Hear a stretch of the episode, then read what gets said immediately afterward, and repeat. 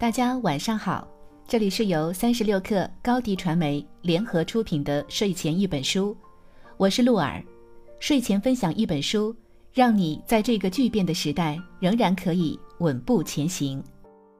今天我们推荐的书叫《决策与判断》，作者是来自美国的斯科特·普劳斯。作为一名著名的心理学家，他表示。这本书的阅读对象是希望了解决策与判断心理学的基础知识的非专业人士。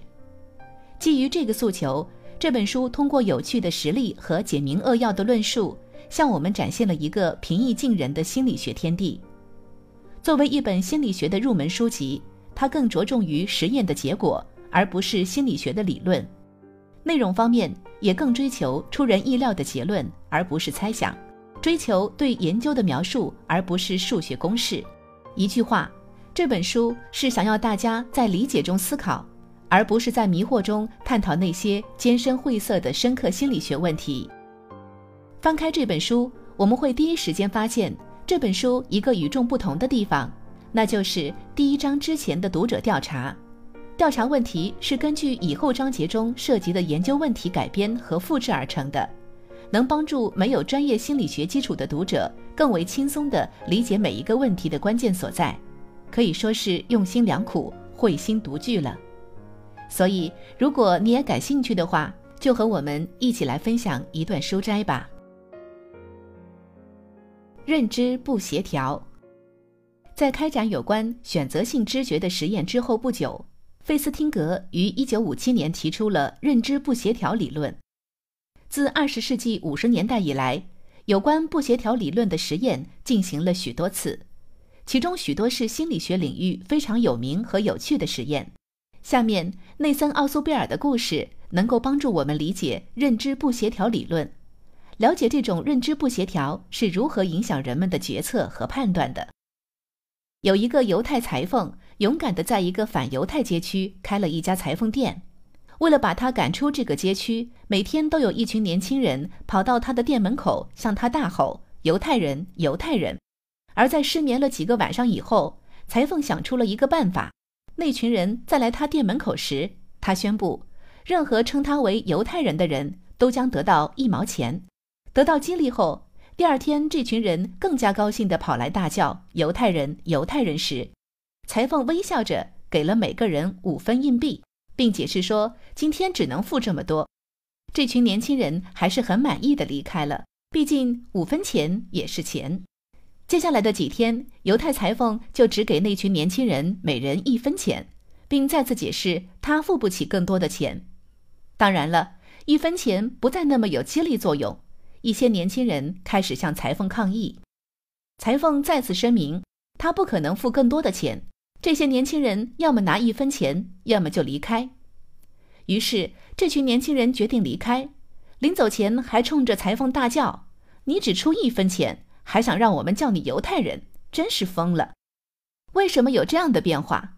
为什么这群年轻人会免费骚扰裁缝，而当裁缝付给他们一分钱的时候，他们却不愿意这么做了？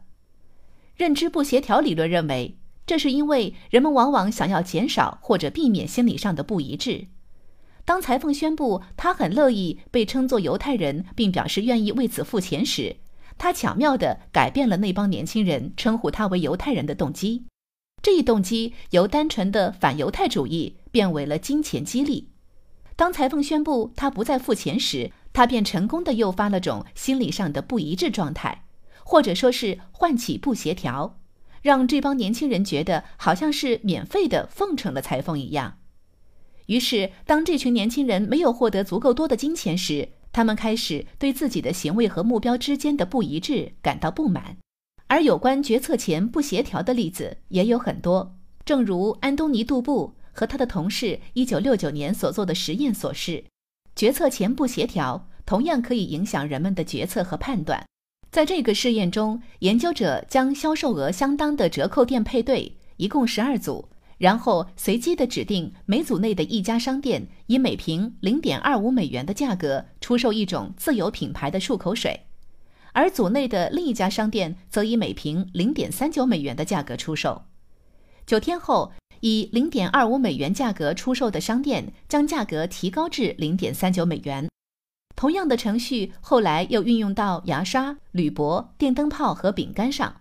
在一系列涨价后，杜布发现，一开始就以较高价格出售的商店，最终售出了更多的漱口水。而在参与试验的十二组商店中，有十组商店呈现了这样的结果。